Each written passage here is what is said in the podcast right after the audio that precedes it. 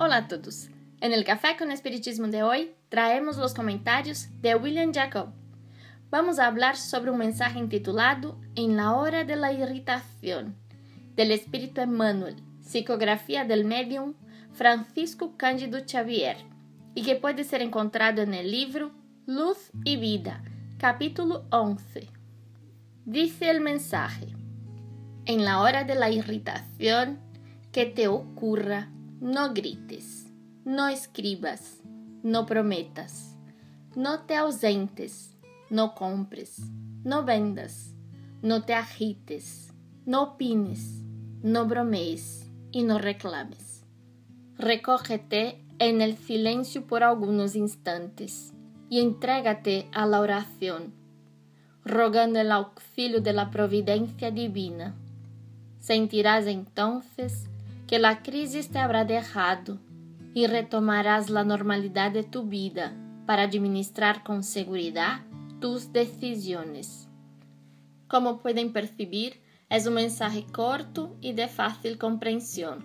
Sin embargo, debo confesar que no es tan simple en la. Todo lo que nos orienta el benefactor Emmanuel para que no hagamos cuando estemos irritados es justamente lo que él percibía en las criaturas en la época en que dictó el mensaje. Quizás en los días actuales él añadiría que tuviésemos cuidado con lo que publicamos en las redes sociales cuando estamos irritados y con los mensajes que enviamos a aquellos que nos hicieron algo que nos ha irritado.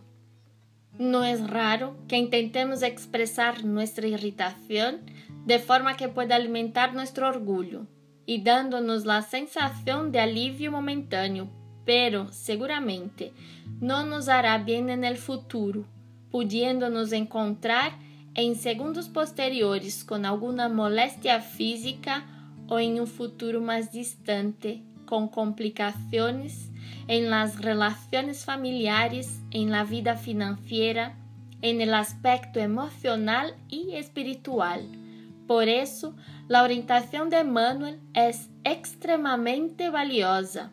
Orar e pedir auxílio a Deus.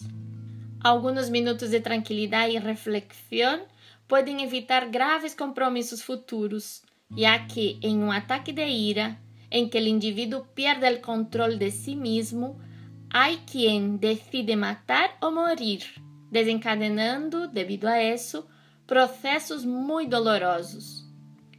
Un punto importante que no puedo dejar de hablar es en relación a la necesidad de aceptación de la rabia que sentimos, ya sea a causa de los políticos, de la pandemia, de los familiares, de la sociedad y hasta incluso de aquella que no sabemos explicar su origen. Negar que la sentimos, aunque sea en pequeños niveles, puede dificultar el movimiento para redirigir aquella energía a algo mayor y mejor. Cierta vez Mahatma Gandhi dijo, aprendí a usar mi rabia para el bien.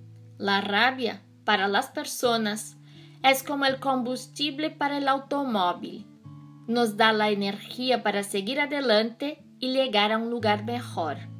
Sin ella, no tendríamos la motivación suficiente para enfrentarnos a los desafíos. La rabia es una energía que nos impulsa a definir lo que es justo y lo que no lo es. Entonces, mis amigos y amigas, sepamos reconocer y utilizar bien nuestra rabia, pidiendo la ayuda de Dios y a los buenos espíritus para que sea utilizada para nuestro bien y para el bien de aquellos que nos rodean.